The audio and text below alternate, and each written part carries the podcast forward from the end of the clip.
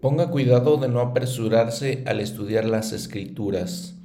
Dedique tiempo a meditar con espíritu de oración, aunque aquello signifique que no tenga tiempo para leer todos los versículos. Tales momentos de reflexión a menudo conducen a la revelación personal. Hola, ¿cómo están todos ustedes? Este es el episodio número 10 de Reflexiones de las Escrituras, el podcast en este episodio vamos a hablar de más milagros del Señor y cómo Él sanaba no solamente físicamente, sino también espiritualmente y cómo nos puede sanar de esa manera y también sanar de nuestros problemas y situaciones difíciles, emocionales, mentales y de muchos aspectos de nuestra vida. Bienvenidas y bienvenidos.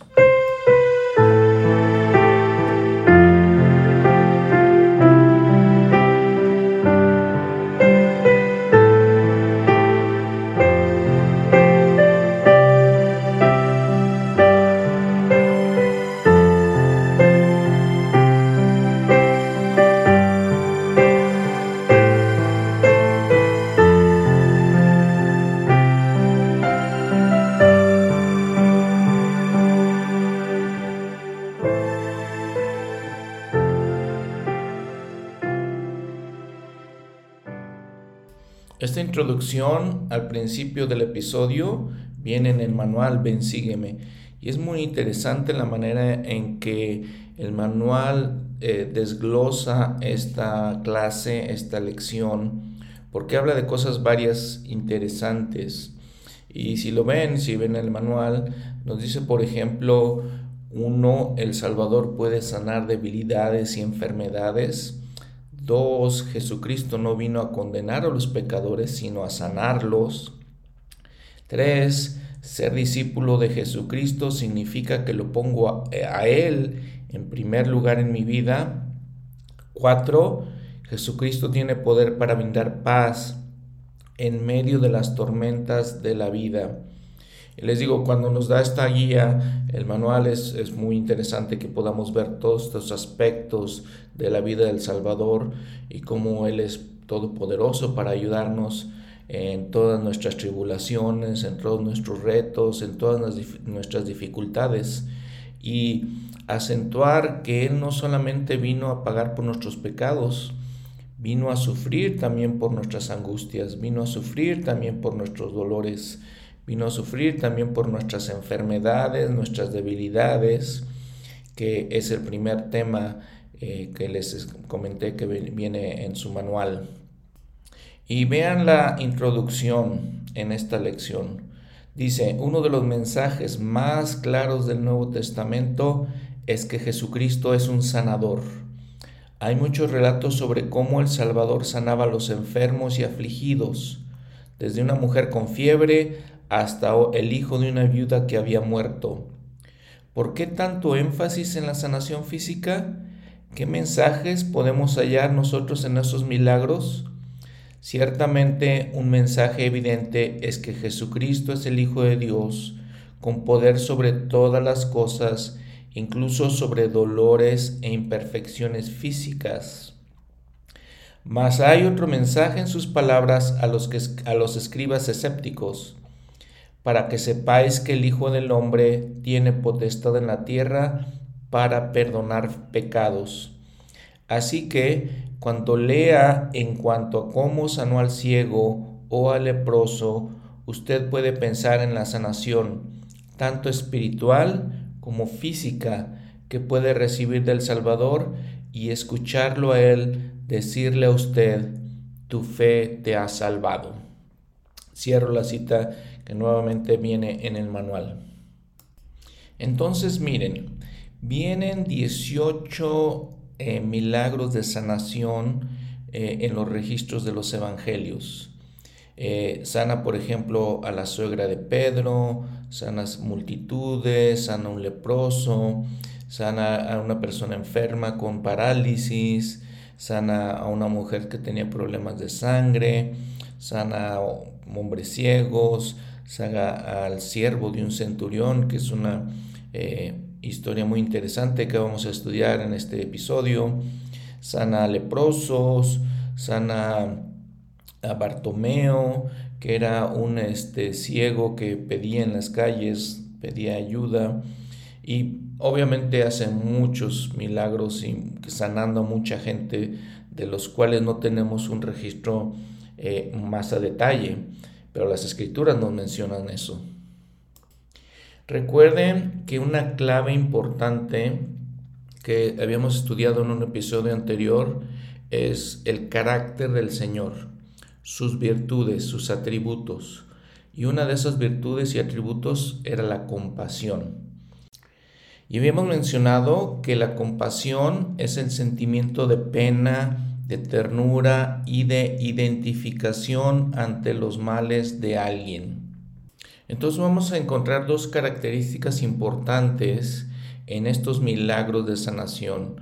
Una es la fe de la persona que está recibiendo la sanación, la otra es la compasión del Señor hacia ellos, en la cual podemos entender el amor del Señor por ellos y también podemos entender y ah, reflexionar sobre la capacidad de amar los a ellos y también la capacidad de el Señor, de nuestro Padre celestial también de amarnos a nosotros y sanarnos, como leímos al principio que viene en el manual, la importancia de que reflexionemos en que todos esos ejemplos de sanación también se pueden aplicar a nosotros.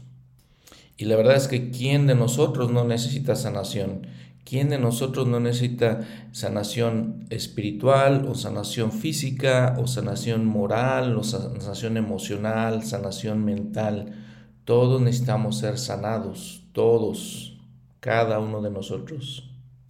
Y también debemos entender, como dice un erudito de las escrituras, que el Nuevo Testamento muestra los grandes esfuerzos que Jesús, que Jesús hizo para alcanzar, para llegarse a todos tipos de gente, leprosos, colectores de impuestos, niños, galileos, rameras, mujeres, fariseos, pecadores, samaritanos, eh, viudas, soldados romanos, adúlteros y adúlteras, a los que eran eh, impuros ritualmente, en casi cada historia, Él está allegándose a alguien de los que no eran aceptados tradicionalmente en la sociedad.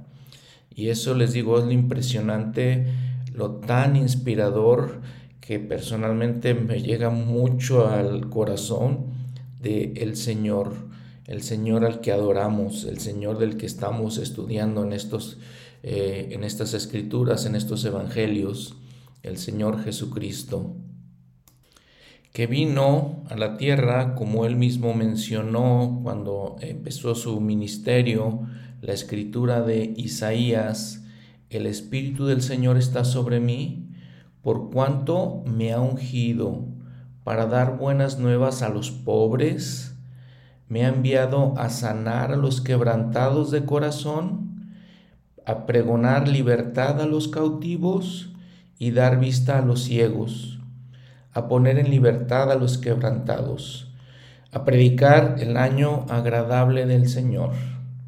Y nuevamente, ¿quién de nosotros, yo si me incluyo ahí, no somos quebrantados de corazón? ¿Quién de nosotros no somos ciegos? ¿Quién de nosotros no estamos cautivos? Pero el Señor viene con su espíritu y ha sido ungido para darnos buenas nuevas. Entonces en este episodio vamos a estudiar los capítulos 8 de Mateo, Marcos 2, 3 y 4 y Lucas 7, nuevamente de acuerdo con el manual. Y podemos empezar con Mateo. Mateo al principio de este capítulo 8 nos habla de un leproso. Dice, cuando Jesús descendió del monte, es una continuación del sermón del monte, dice, descendió, le seguía mucha gente. Y aquí vino un leproso y le adoraba, diciendo, Señor, si quieres, puedes limpiarme. ¿Qué es impresionante de estas palabras? Número uno, este leproso adoraba al Señor, tenía fe en él. Número dos, Él no está poniendo condiciones.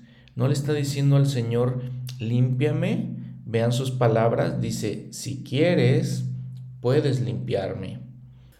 Y extendiendo Jesús su mano, le tocó diciendo, quiero, sé limpio.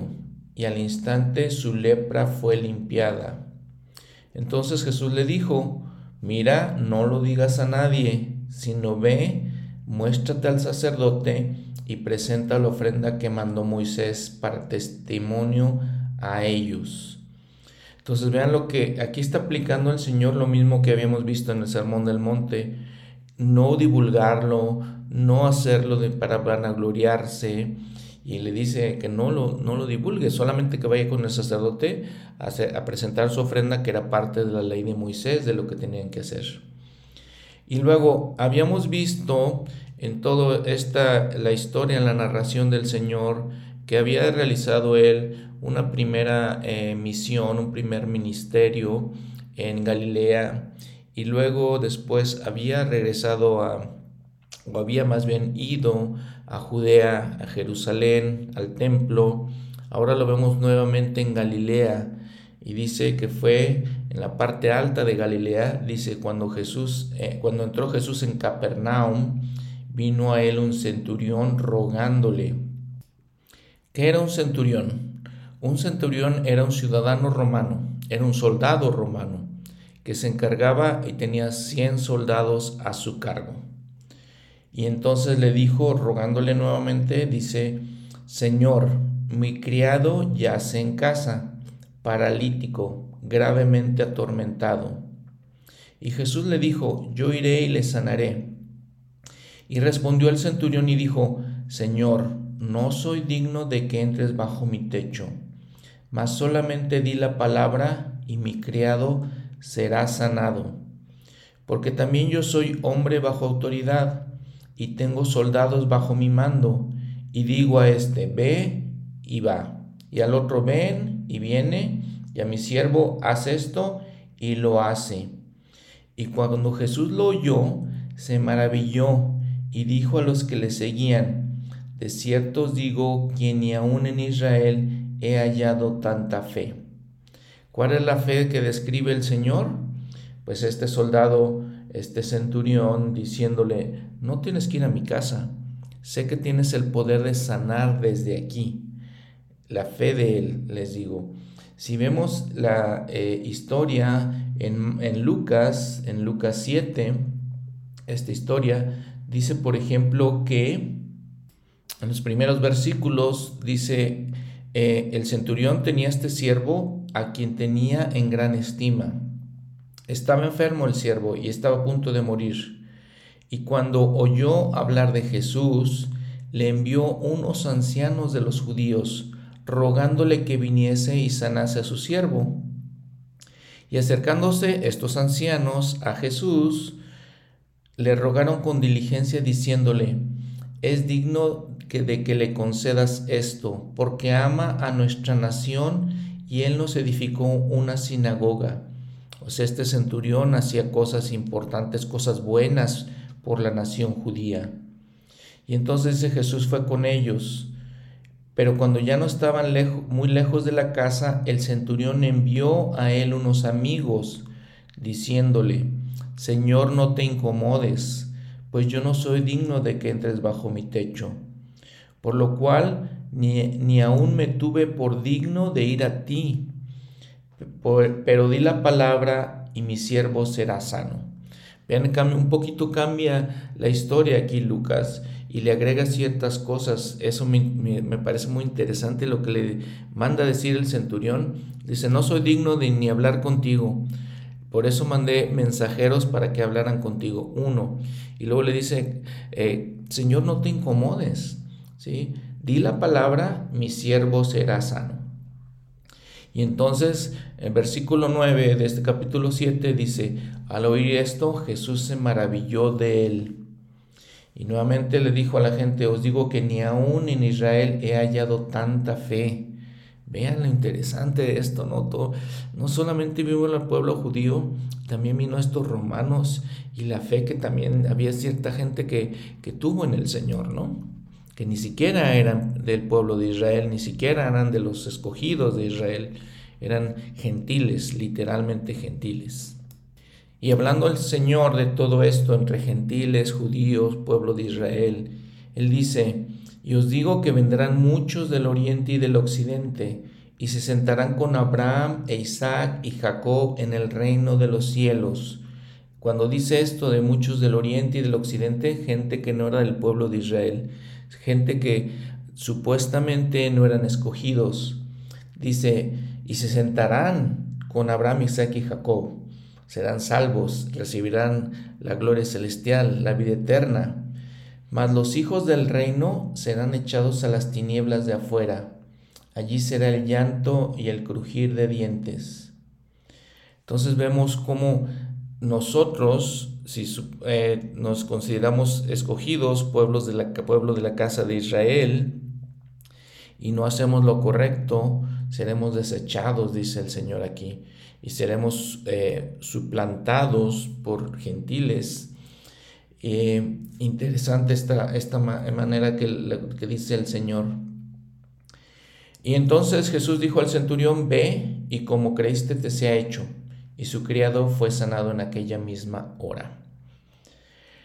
Ahora, eh, Jesús aquí en Mateo va a la casa de Pedro porque su suegra, la suegra de Pedro, estaba muy enferma. En Lucas viene una historia muy conmovedora, muy interesante, la viuda de Naín. ¿Dónde es Naín? Si ven en el mapa, en sus escrituras, en el mapa número 11, el cual ya habíamos visto, que es donde podemos ver eh, dónde viajó Jesús, dónde estuvo. Entonces, esta es la Tierra Santa en los tiempos del Nuevo Testamento. Naín está un poco al sur de Nazaret, vamos a ir al sureste de Nazaret, muy cerca de Nazaret. Si ven nuevamente el mapa número 10, ahí cerquita del número 10 está Naín. Ah, lo interesante de esta historia, que les digo es muy conmovedora, es que el Señor hizo un viaje especial hacia Naín. Y ahora sí vemos entonces que el Señor estaba en el norte de Galilea, en Capernaum, y viaja al sur de Galilea. Aproximadamente son unos 48 kilómetros Ahora, si viaja de Capernaum, viaja al suroeste. Entonces, además de eso, era una subida inclinada para llegar hacia Naín. Naín era un pueblito de unas 189 gentes, dicen los eruditos. Era un, un lugar pequeño, eh, relativamente pobre. Y el Señor podemos entender que eh, percibe la necesidad de esta mujer. Eh, ahorita vamos a leer por qué. Percibe la necesidad y va hacia ella, hace ese viaje hacia allá. Entonces, caminando estos 48 kilómetros, les digo, eh, era una colina subiendo hacia allá y nos da a entender en todo esto que Él está en el detalle de todas nuestras las cosas, de nuestros asuntos, los asuntos de nuestras vidas. Eh, los estudiosos dicen que aproximadamente caminar de Capernaum a Naim se llevaría aproximadamente unas 10 horas. Los estudiosos de, de en el centro de Jerusalén eh, realizaron este viaje con unos estudiantes, les llevó 10 horas, considerando que ahora pueden caminar eh, por caminos pavimentados, ¿no? Eh, por carreteras. En, aquellos tiempos obviamente no podían hacerlo. Sin embargo, el Señor, les digo, hizo este viaje, el cual, de acuerdo con estos estudiantes, se hubiera tomado aproximadamente dos días hacerlo.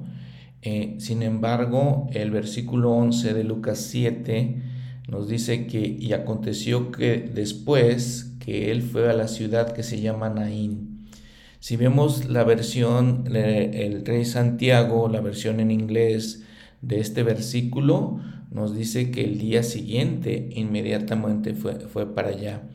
¿Y por qué es importante ver esto? ¿Por qué es importante ver todo esto del viaje del Señor? Nuevamente, pues tenemos que leer este, entre las líneas de las escrituras, ¿no? Es, es cuando escudriñamos.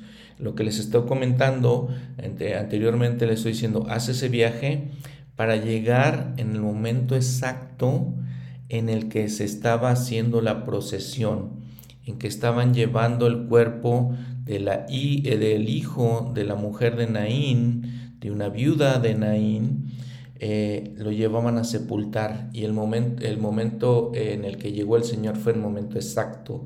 Entonces les digo nuevamente, vemos cómo el Señor está pendiente de esta mujer y podemos aplicarlo a nosotros porque Él también está pendiente de nuestras necesidades. Y entonces dice, versículo 12, y cuando llegó cerca de la puerta de la ciudad, he aquí que sacaban a un difunto, unigénito de su madre que era viuda, y había mucha gente con ella, y había con ella mucha gente de la ciudad. Nuevamente, hay que leer entre, entre las líneas de las escrituras, no escudriñar. Unigénito de su madre, que era viuda, ¿qué significa? Que era su único hijo. Siendo viuda ella, ¿qué significa? Que su hijo la mantenía ella. Era la manera en la que ella podía recibir sostén. No tenía ninguna otra persona. No está hablando de ningún otro pariente ni nada. Está hablando de este joven o de este hijo que murió. Y cuando el Señor la vio, se, se compadeció de ella. Nuevamente vemos el Espíritu del Señor lo grandioso de su, lo majestuoso de su carácter. Se compadeció de ella y le dijo, no llores. Y acercándose, tocó el féretro y los que lo llevaban se detuvieron. Y dijo, joven, a ti te digo, levántate. Entonces se incorporó el que había muerto y comenzó a hablar, y Jesús se lo entregó a su madre. Y todos tuvieron miedo y glorificaban a Dios diciendo, un gran profeta se ha levantado entre nosotros y Dios ha visitado a su pueblo. Y se extendió la fama de él por toda Judea y por toda la región de alrededor. Vean lo, hermoso de esta, de esta historia. Y otro detallito de esto era, eh, no era permitido que las personas tocaran a alguien que había muerto. Eh, se le consideraba impuro ritualmente. Sin embargo, lo hace. Y entonces también podemos ver cómo eh, nuevamente lo que hemos estado diciendo, llega el Señor en el momento preciso de necesidad de esta mujer. El presidente Kimball dijo, Dios sabe de nosotros, Él nos está observando, pero es usualmente a través de otra persona que Él cubre nuestras necesidades. Cierro la cita. Leonard Talmash, mencionando esta historia, dice, tocó a este día presenciar lo que según el criterio humano fue una maravilla superior a cualquiera de las que hasta entonces él había efectuado. A muchos había sanado ya, algunas veces diciendo la palabra al afligido mientras se hallaba en su presencia, en otras cuando el recipiente de su poder benéfico se encontraba lejos de él.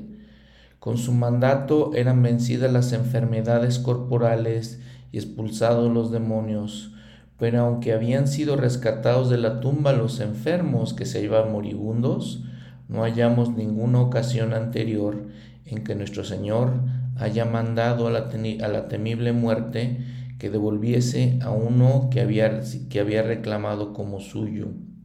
Cierro la cita. Entonces es la primera vez que el Señor levanta a alguien de la muerte, es el primer milagro. Por eso toda la sorpresa y la admiración de la gente que estaba con él, dice que había viajado con él una multitud. Ahora Lucas nos dice que toda la historia, todas las noticias de esto, eh, de este milagro del Señor, le llegó a Juan, a Juan el Bautista, que si recuerdan estaba encarcelado. Y dice que Juan mandó llamar a dos de sus discípulos y luego los envió para que le preguntaran a Jesús, ¿eres tú aquel que había de venir o esperamos, esperaremos a otro? Y entonces estos dos discípulos le preguntaron eso al Señor Mientras tanto, dice, en esa misma hora sanó a muchos, a muchos de enfermedades y de plagas y de espíritus malos, y a muchos ciegos les dio la vista. Les decía, no fueron muchos milagros que el Señor ejerció, efectuó.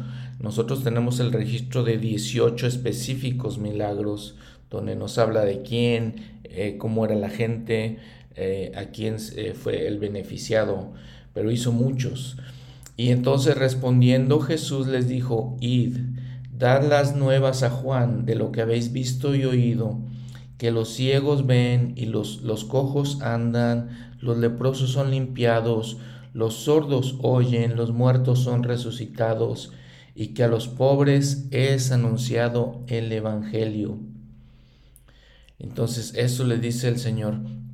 Qué impresionante estas palabras. Eh, la verdad es que siento, imagínense lo especial que debe haber sido ver al Señor en todo esto, ver todas sus enseñanzas, el espíritu y el poder con el que enseñaba, verlo efectuar tantos milagros, eh, lo impresionante que debe haber sido. Obviamente mucha gente veía todas estas cosas y se confundían, tenían su cultura, tenían una sociedad que era cerrada, y tenían ciertas ideas ya en la mente que les costaba mucho trabajo entender todas estas cosas que hacía el Señor. Pero qué impresionante debe de haber sido. Imagínense, a veces pensamos, bueno, si yo estuviera en esos tiempos, hubiera seguido al Señor inmediatamente. No sabemos realmente. Para mí, no sé, porque te les digo, tenían, tenían todas esas, costumbres y esas cosas que este, los afectaban, eh, los eh, influenciaban realmente y por eso no entendían muy bien y aceptaban muy bien al Señor y luego tal vez era el miedo y luego otras cosas que pueden ser en nuestros mismos tiempos, ¿no? Podemos seguir al Señor, podemos estar en un servicio sacramental, sentir el Espíritu, escuchar la conferencia general y sentir el Espíritu y la verdad de las palabras que escuchamos y sin embargo no seguirlas porque tenemos nuestras costumbres de sociedad, tenemos el mundo que nos atrae, tenemos nuestras propias debilidades y entonces probablemente se nos hace más fácil no seguirlo. Dice, por ejemplo, la historia, las narraciones aquí de Mateo, por ejemplo, en el versículo 19, dice, acercándose un escriba, le dijo, Maestro, te seguiré a donde quiera que vayas. Y Jesús le dijo, las zorras tienen guaridas y las aves del cielo nidos, pero el Hijo del Hombre no tiene donde recostar la cabeza. Y ahorita regresamos a esta escritura, a este versículo en específico. Y luego dice, otro de sus discípulos le dijo, Señor, permíteme que vaya primero y entierre a mi Padre. Y Jesús le dijo, sígueme, deja que los muertos entierren a sus muertos y entrando en él en la barca, sus discípulos le siguieron. Entonces vemos varias cosas aquí. Número uno, vemos que había un escriba, como Nicodemo, el fariseo, eh, que quería seguir al Señor. Entonces, Nicodemo, por ejemplo, no lo hizo, podría haberlo hecho. Dice el presidente Kimball que Nicodemo, si lo hubiera seguido, podría haber sido uno de los principales apóstoles, por toda su capacidad que tenía de entender, por todo su conocimiento. Entonces podría haber sido, pero no lo fue. Este, este escriba no dice si lo sigue al Señor, pero sí le, dice, quiero seguirte a donde quiera que vayas. Ahora, hablando de este versículo 20, donde dice el Señor, no tiene, eh, no tengo básicamente donde recostar la cabeza. El Elder Holland, en, la conferencia de octubre del 2014, dice, el mensaje de ese discurso es la pregunta, ¿no somos todos mendigos? Y dice, abro la cita, desde el comienzo de su ministerio, Jesús amó a los pobres y a los desfavorecidos de manera extraordinaria. Nació dentro del hogar de dos de ellos y creció entre muchos más de ellos. Desconocemos los detalles de su vida temporal, pero una vez dijo, las zorras tienen guaridas y las aves nidos, pero el Hijo del Hombre no tiene donde recostar la cabeza. Aparentemente, el Creador de los cielos y la tierra y de cuanto y todo cuanto en ellos hay era al menos de adulto una persona sin hogar. Cierro la cita. Recuerdo haber leído este discurso y recuerdo eh, haber hablado de este discurso en una conferencia de sacerdocio en Edmonton, en Canadá.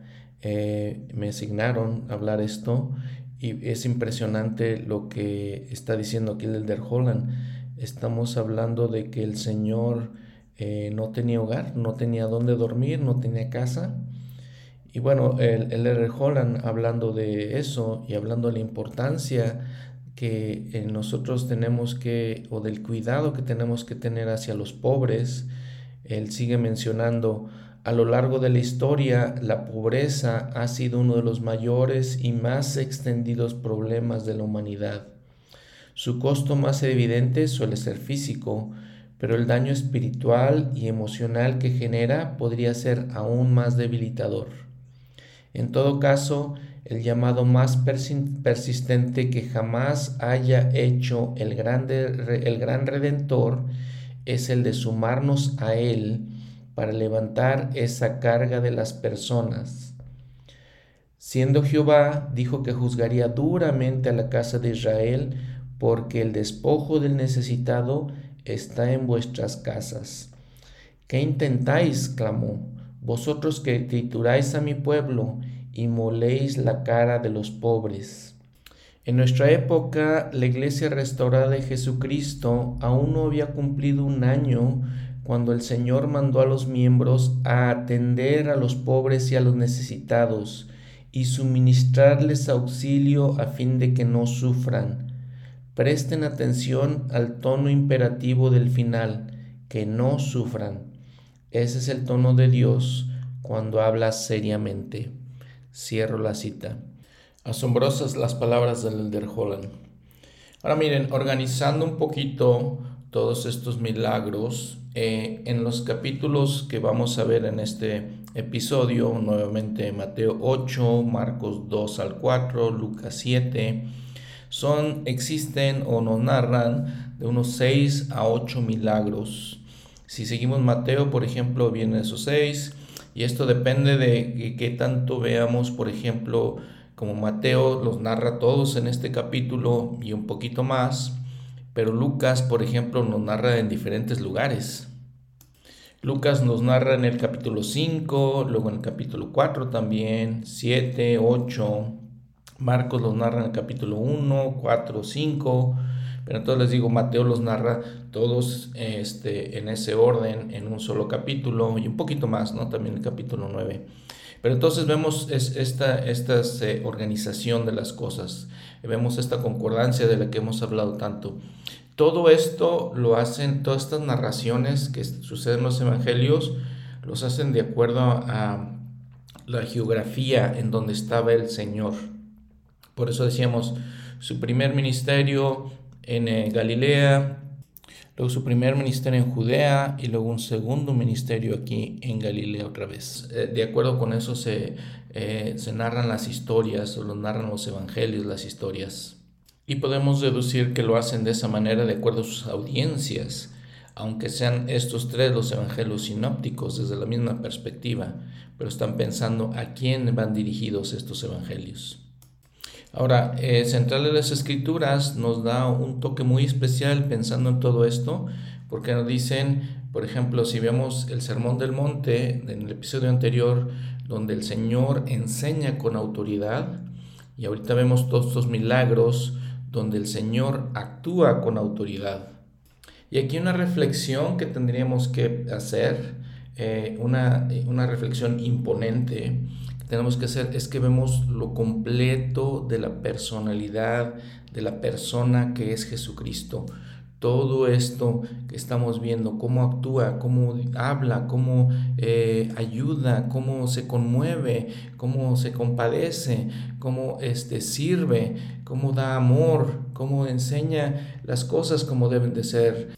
Y entonces esto es lo maravilloso de su vida, lo que es conmovedor, lo imponente, lo extraordinario de su vida, lo magnífico de él.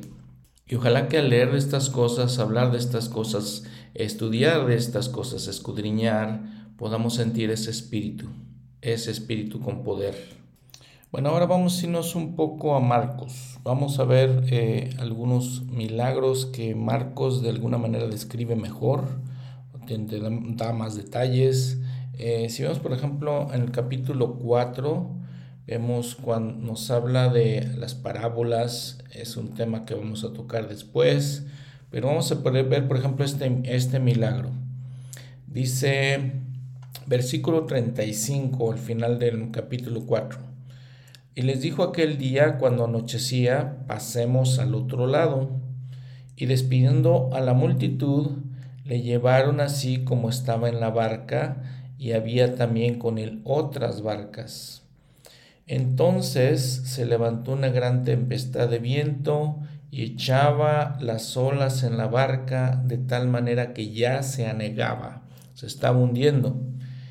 Y él, el Señor, estaba en la popa durmiendo sobre un cabezal, y le despertaron y le dijeron, Maestro, ¿no tienes cuidado que perecemos? Y levantándose, reprendió al viento y dijo al mar, al mar Calla, enmudece.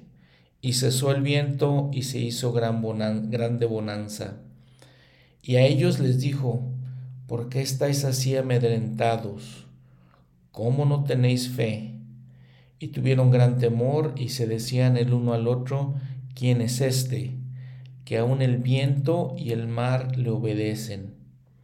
Y hay muchas cosas que aprender de esta, esta escritura, de esta experiencia con los, con los apóstoles. Tendríamos que recordar primero que de los apóstoles que iban con el Señor, una buena parte de ellos eran pescadores, estaban muy familiarizados con estas situaciones. Ahora nos dicen que los eruditos, que el Señor estaba, cuando les dice pasemos al otro lado, es al otro lado del mar de Galilea. Si ven en el mapa 11, el que hemos estado revisando, al otro lado de Galilea hay un área que se llama Decápolis. Después vamos a ver otra situación que pasó en ese lugar que se llama Gádara. Bueno, esto de, este Decápolis significa 10 polis, ciudades, 10 ciudades estaban ahí. Y esas ciudades que estaban ahí eran ciudades de gentiles. Y recuerden que hemos hablado que los gentiles eran prácticamente prohibidos para los judíos, era prohibido eh, reunirse, relacionarse con los gentiles. El Señor les dice que vayan a esa área y lo más probable es que los apóstoles estaban preocupados por esa situación. Y entonces también preocupados obviamente por la, lo que sentían que era una amenaza contra sus vidas y también, según lo dice el Señor, pues una amenaza contra su vida espiritual de ellos porque les faltaba la fe. Entonces les digo, estaban muy ocupados con eso, muy angustiados. El presidente Hunter dice, abro la cita, todos hemos experimentado tormentas súbitas en nuestra vida algunas de ellas pueden ser violentas, imponentes y potencialmente destructivas, como personas, como familias, como comunidades, como naciones y aún como iglesia, hemos pasado por ráfagas repentinas que han hecho que nos preguntemos de una manera u otra, Maestro, ¿no tienes cuidado que perecemos? Y de algún, de algún modo, durante la calma que sigue la tormenta, siempre escuchamos las palabras del Señor. ¿Por qué estáis así amedrentados? ¿Cómo no tenéis fe? Creo que podemos estar razonablemente seguros de que todos tendremos algunas adversidades en el transcurso de nuestras vidas, algunas de las cuales podrán ser violentas, dañinas y destructivas algunas incluso podrán poner a prueba nuestra fe en un Dios amoroso que tiene el poder, poder para brindarnos alivio. Pienso que a estos temores el Padre de todos nosotros respondería, ¿por qué estáis amedrentados? ¿Cómo es que no tenéis fe? Y lógicamente esta fe debe perdurar a través de todo nuestro camino, toda experiencia, nuestra vida entera no solamente durante las partes y los momentos tempestuosos. Mira, el presidente Hunter nos habla de Marianne Baker. Marianne Baker escribió la letra del himno número 54, Paz, cálmense, y nos dice que su historia pues es una historia triste, realmente, porque eh, creía e, ella en el Señor, una persona muy cristiana, su familia era muy cristiana, sin embargo llegó un momento en que ella pierde el mismo presidente Hunter nos narra la historia de una mujer, Marian Baker. Ella fue la que escribió las palabras del himno Paz, cálmense, eh, número 54, y dice que esta mujer sufrió de una enfermedad respiratoria que había tomado la vida de sus padres.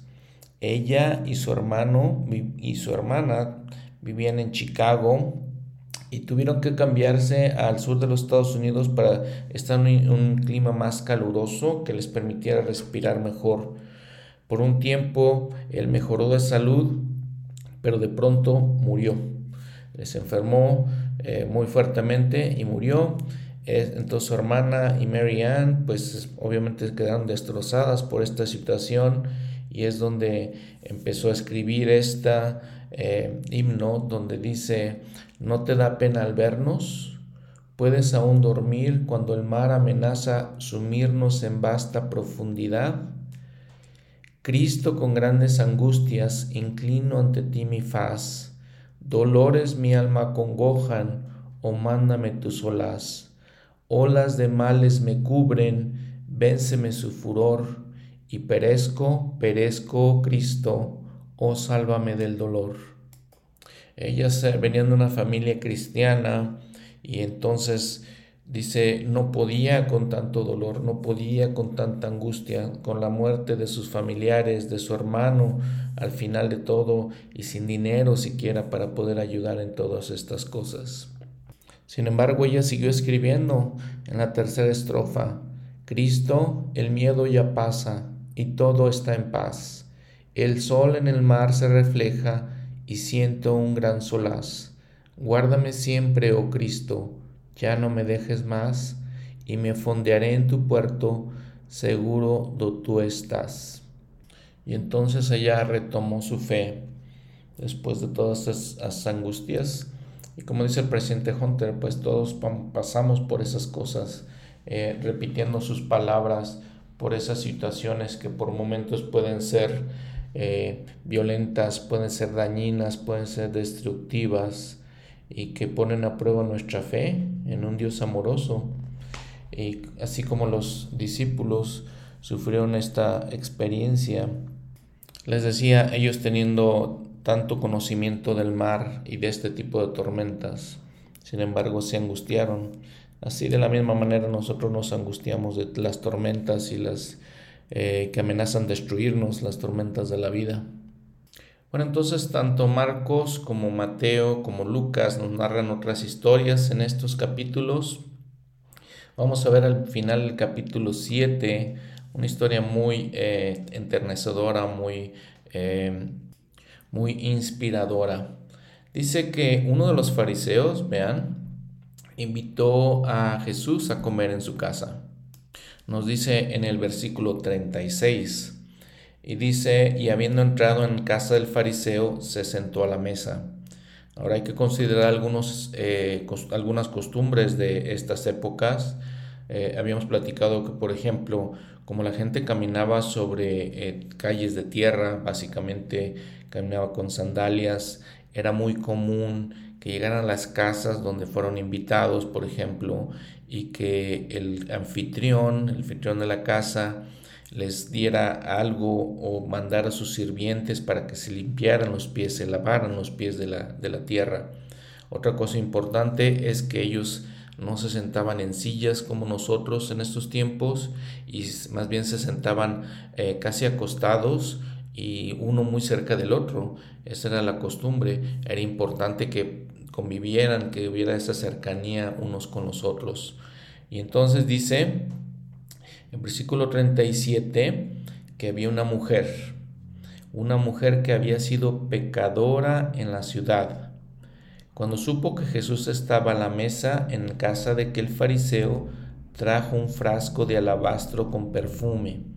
Ahora, ¿cómo podemos pensar, bueno, cómo entró esta mujer a la casa de este fariseo, siendo los fariseos tan especiales de no juntarse, de no estar, de no este, tener relación con las personas que eran pecadores, no tener relación con, inclusive con las personas pobres, eh, pero eran tan abiertas eh, en aquellos tiempos las, las costumbres de la gente que si estaba abierta la casa y probablemente está abierta porque también había calor, entonces probablemente la mujer pues simplemente pasó y entró.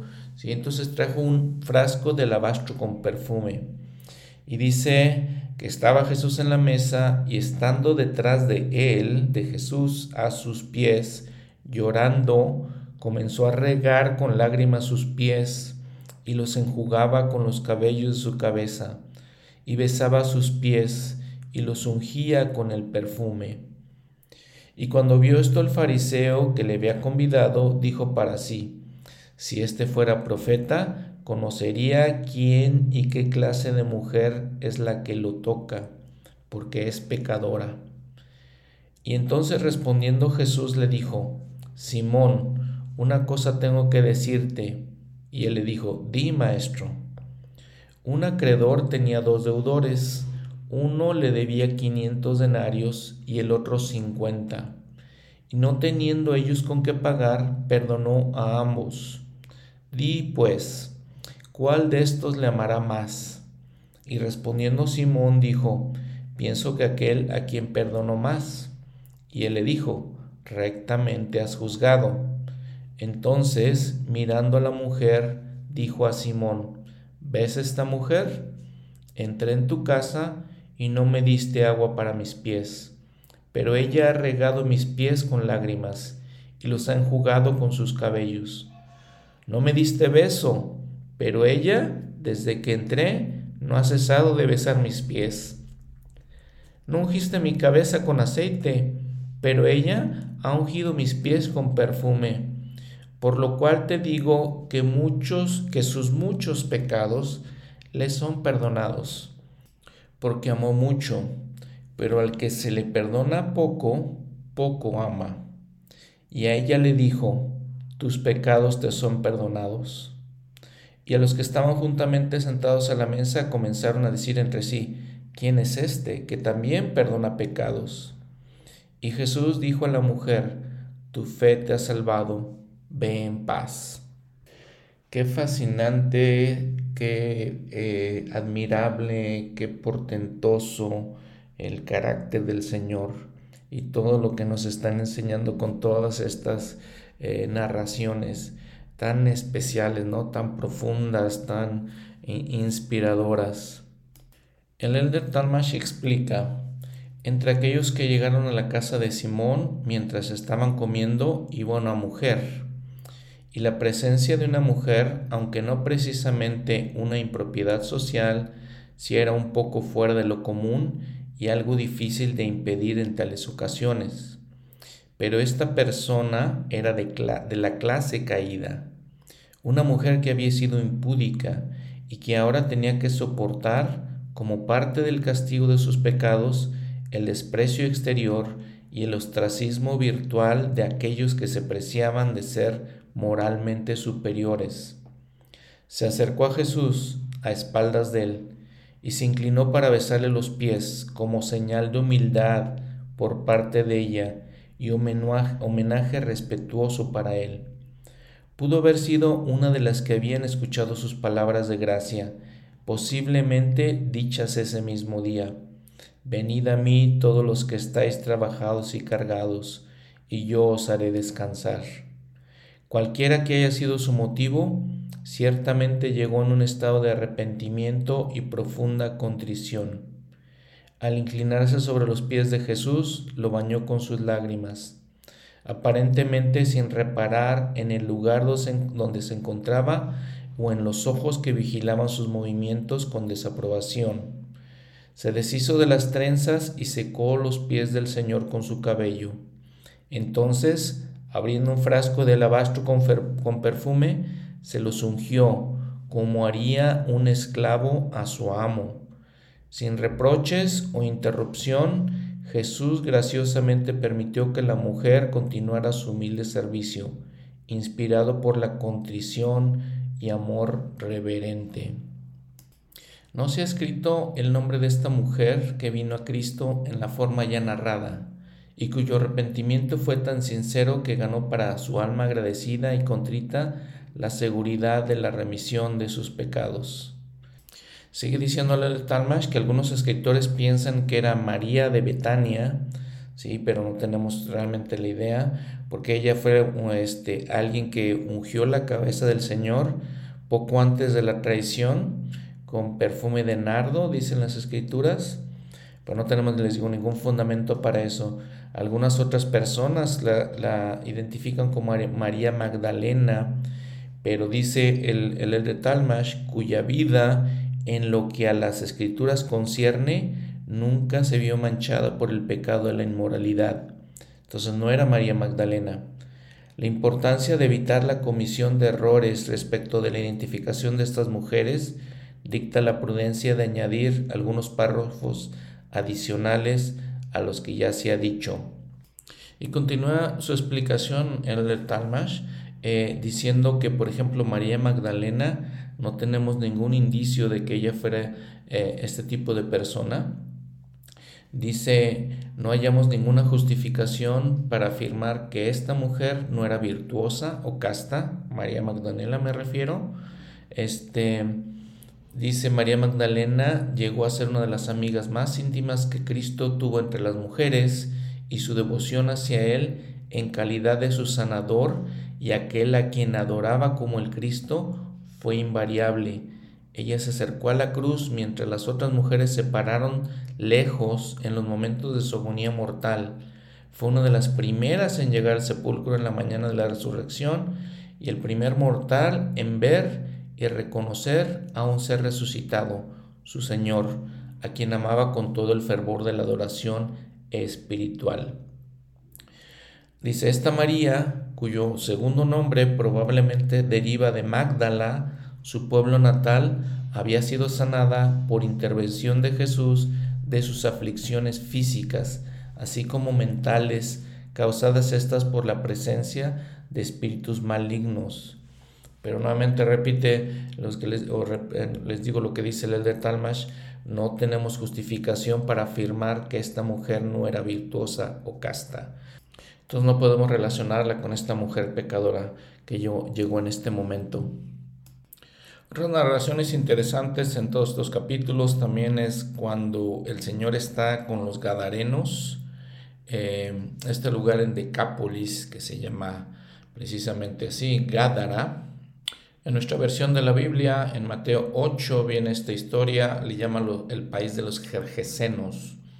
Dice que vinieron al encuentro dos endemoniados que salían de los sepulcros feroces en gran manera, de modo que nadie podía pasar por aquel camino. Y aquí clamaron diciendo, ¿qué tenemos que ver contigo, Jesús, Hijo de Dios? Muy interesante lo que dicen estos demonios, ¿no? Muy interesante. Si vemos en Marcos 3 también, dice versículo 10, porque había sanado a muchos de manera que se echaban sobre él para tocarle, cuántos tenían plagas, y los espíritus inmundos al verle se postraban delante de él y daban voces diciendo, Tú eres el Hijo de Dios. En Marcos 5 también dice, llegaron al otro, del al otro lado del mar, a la región de los Gadarenos. Y cuando salió él de la barca, salió el Señor de la barca, enseguida le salió el encuentro de entre los sepulcros un hombre con un espíritu inmundo se moraba en los sepulcros. Bueno, entonces, por ejemplo, Mateo nos habla que eran dos hombres, Marcos nos dice que era un hombre, dice, nadie le podía dominar, eh, lo habían atado con grilletes, cadenas, más las hacía pedazos las cadenas y desmenuzaba los grilletes y no le podían dominar. Y andaba de día y de noche dando voces en los montes y en los sepulcros, hiriéndose con piedras. Y nuevamente vean, y cuando vio a Jesús de lejos, corrió y le adoró. Y clamando a gran voz dijo, ¿qué tienes conmigo, Jesús, Hijo del Dios Altísimo? te imploro por Dios que no me atormentes. Porque le decía, sal de este hombre, espíritu inmundo. Y le preguntó, ¿cómo te llamas? Y respondiendo, Legión me llamo porque somos muchos. Y le rogaba mucho que no los enviase fuera de aquella región. Y aquí, cerca del monte, había un gran hato de cerdos padeciendo, y le rogaron todos los demonios diciendo, envíanos a los cerdos para que entremos en ellos. Y Jesús se lo permitió, y saliendo aquellos espíritus inmundos, entraron en los cerdos, y el hato se lanzó al mar por un despeñadero, los cuales eran como dos mil, y en el mar se ahogaba, se ahogaron, perdón. Lo que vimos y he comentado en otro episodio, pues es que impresionante es esto, que lo veían los demonios, los espíritus inmundos, dicen las escrituras, y decían, sabían que era el Hijo de Dios, sabían que era Jesús, el Mesías. O sea, tenían conocimiento de esas cosas.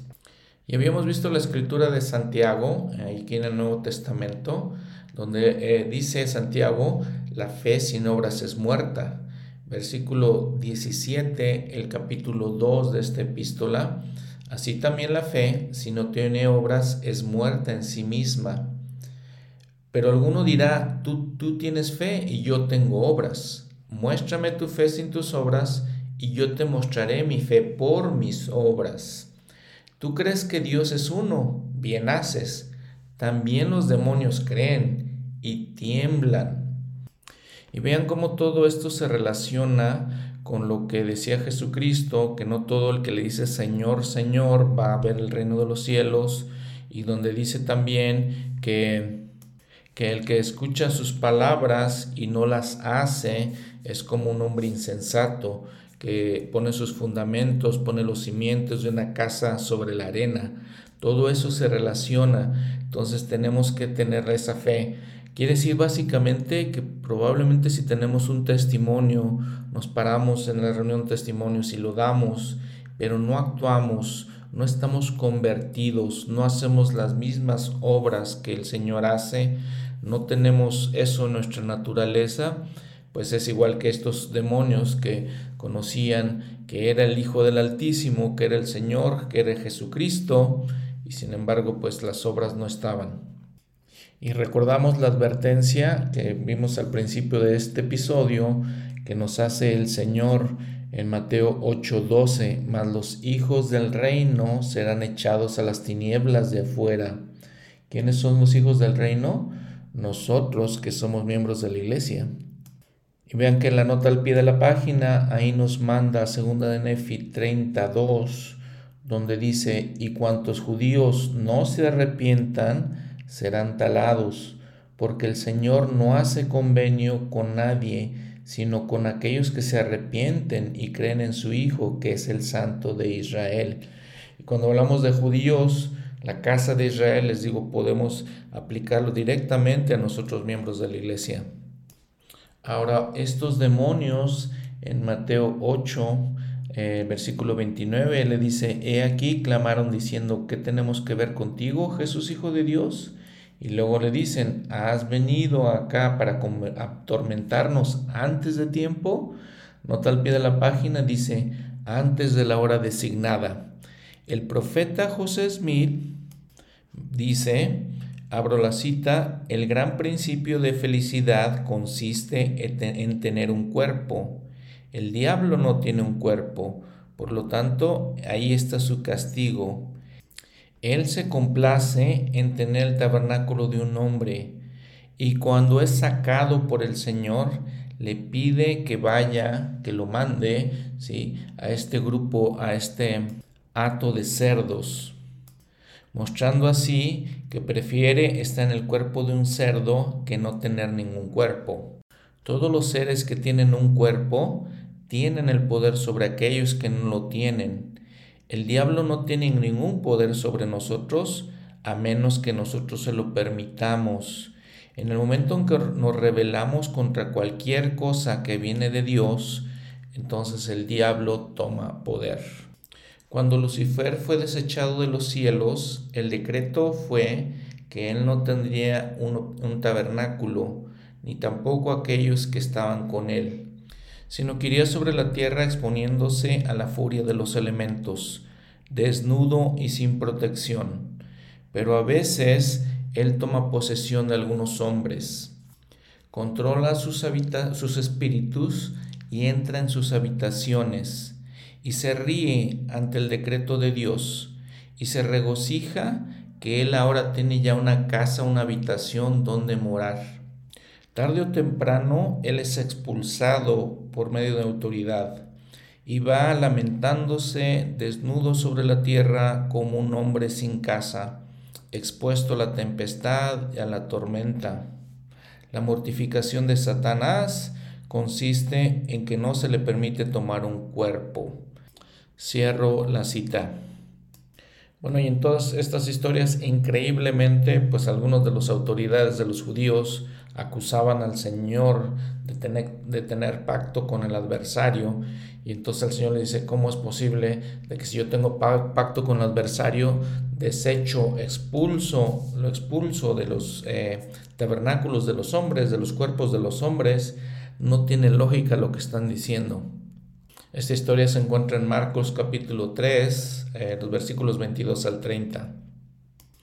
Bueno, algunas cápsulas culturales y algunas otras reflexiones al terminar este episodio. Milagros. Si van a su guía para el estudio de las escrituras, dice acontecimientos extraordinarios causados por el poder de Dios representan un elemento importante de la obra de Jesucristo incluyen las sanidades, la restauración de la vida a los muertos, como el hijo de la viuda de Naín, y la resurrección. Los milagros forman parte del Evangelio de Jesucristo. Es necesario tener fe para que estos se manifiesten. Y entonces son estas cosas tan especiales del Evangelio de Jesucristo que en todas estas historias, en todas estas narraciones, Vemos cómo unas cosas se encajan con las otras y cómo se teje este hermoso evangelio de Jesucristo. Porque entonces vemos eh, los milagros y vemos la importancia de la fe. Cuando el Señor les dice a sus discípulos, no tienen fe para este, apaciguar esta tormenta, les digo, todo eso se junta. El, presidente Nelson, si recuerdan, en abril del 2021, en, su discurso que se llama Cristo ha resucitado, la fe en Él moverá montes. Y entonces y les digo, hilamos todo esto, porque los discípulos estaban temerosos, tenían miedo de morir. Hemos hablado de la fe que nos salva en nuestras angustias, en nuestros problemas personales, y el presidente Nelson habla de estas cosas en este, este discurso, porque dice que todo eso son como montes de los que tenemos que eh, subir, de los que tenemos que vencer. ¿no? Dice, sus montes eh, pueden ser la soledad, la duda, las enfermedades u otros problemas personales. Sus montes serán distintos, no obstante, la respuesta a cada uno de, de sus desafíos es aumentar su fe. Eso requiere trabajo, dice él. Se requiere esfuerzo para hacer algo bien. El convertirse en un verdadero discípulo de Jesucristo no es una excepción. Para aumentar su fe y confianza en Él se requiere esfuerzo. Ahora, un poco antes de eso, dice, eh, podemos pensar nosotros que o dice, no obstante, el ejercer la fe puede parecer abrumador. A veces quizás nos preguntemos si es posible reunir la fe suficiente para recibir las bendiciones que tanto necesitamos. Y él sigue diciendo, el Señor no requiere que tengamos una fe perfecta para tener acceso a su poder perfecto, pero nos pide que creamos. Y cita Alma 32 en el libro de Mormón. Sigue diciendo, el Señor comprende nuestra debilidad mortal. Todos vacilamos a veces, pero también conoce nuestro gran potencial. La, semilla de mostaza comienza pequeña, así como está diciendo Alma, pero crece hasta convertirse en un árbol suficientemente grande como para que los pájaros aniden en sus ramas. La semilla de mostaza representa una pequeña, una fe pequeña, pero creciente. El mover sus montes quizás requiera un milagro. Aprendan acerca de los milagros. Los milagros se realizan de acuerdo con su fe en el Señor. Y aquí tendríamos que pensar en la fe de ese centurión que hablamos al principio del episodio. Es fundamental para esa fe que confíen en su voluntad y en su tiempo, en cómo y cuándo los bendecirá con la ayuda milagrosa que desean. Solo su incredulidad evitará que Dios los bendiga con milagros para mover los montes de su vida. Y como les he dicho algunas veces, soy el primero que necesita estas palabras del presidente Nelson. Y ahora lo que estamos haciendo aquí, eh, lo que estamos tratando de hacer es al escudriñar los evangelios, eh, es seguir el consejo del presidente Nelson. Él sigue diciendo, cuanto más aprendan acerca del Salvador, más fácil será confiar en su misericordia, su amor infinito y su poder fortalecedor, sanador y redentor. El Salvador nunca está más cerca de ustedes que cuando están enfrentando o escalando un monte con fe. Cierro las citas del presidente Nelson. Ahora vean lo que dice el presidente Hunter. Dice, en la majestuosidad de su vida y el ejemplo de sus enseñanzas, Cristo nos dio mucho consejo, acompañado siempre de promesas seguras. Enseñó con una grandiosidad y autoridad que llenaba de esperanza tanto a los educados como a los ignorantes, a los ricos como a los pobres, a los sanos como a los enfermos. Esfuércense por cultivar un testimonio personal de Jesucristo y de la expiación. El estudio de la vida de Cristo y el testimonio de su realidad es un objetivo que cada uno de nosotros debería buscar. Al llegar a comprender su misión y la expiación que Él llevó a efecto, desearemos vivir más como Él. Cierro la cita. Y con respecto a este estudio, el presidente Nelson en este mismo discurso también dijo, ¿cómo podemos desarrollar esa fe, esa confianza? Primero, estudien, conviértanse en estudiantes dedicados, aplíquense de lleno a las escrituras para comprender mejor la misión y el ministerio de, Cristo, conozcan la doctrina de Cristo para que comprendan el poder que ella tiene para su vida Número dos, elijan creer en Jesucristo. Si tienen dudas sobre Dios el Padre y su Hijo amado, o de la validez de la restauración, o de la veracidad del llamamiento divino de José Smith como profeta, elijan creer y permanezcan fieles. Tercero, actúen con fe. Cuarto, participen de las ordenanzas sagradas de manera digna. Y quinto, pidan ayuda a su Padre Celestial en el nombre de Jesucristo. Nuevamente, la, fe requiere trabajo, el recibir revelación requiere trabajo, pero todo el que pide recibe, y el que busca halla, y al que llama se le abrirá. Dios sabe qué es lo que les ayudará a aumentar fe, su fe. Pidan y luego vuelvan a pedir. Y mi sincero, este, sinceramente les digo, ojalá que estas palabras del Señor eh, puedan llegar a nuestros corazones. Les digo, para mí eh, son demasiado importantes, demasiado, me ayudan demasiado a mi fe, a mis, a mis enfermedades, a mis flaquezas, a mis debilidades, eh, a mis pruebas, a mis obstáculos. Espero que a ustedes también les ayude esto. Gracias por escuchar este episodio, siempre recordándoles, esto solamente es un complemento para nuestro estudio, no es el estudio principal. Leer directamente las escrituras es ir directamente a la fuente de aguas vivas. Todos estos mensajes que eh, les leo, pues son, vienen de los libros que les he comentado, La vida y enseñanza de Jesucristo y sus apóstoles es uno, Jesús el Cristo del de Talmash es otro, los manuales de los profetas que hemos estudiado varios años en el sacerdocio y en la ciudad de Socorro. De ahí vienen otros mensajes. Doctrina del Evangelio también que está, eh, lo pueden encontrar por internet. Todos estos vienen de ahí.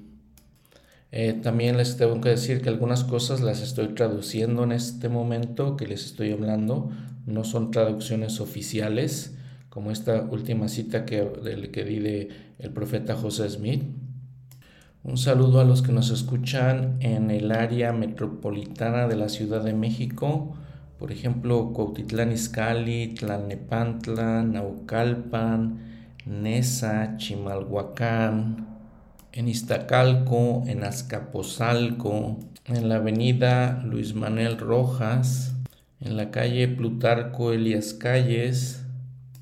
Alguien aparece directamente en el Zócalo de la Ciudad de México, en Cocotitlán también, y cerca de esta área metropolitana en Tizayuca y en Tepeji de Ocampo, que me imagino que es Tepeji del Río.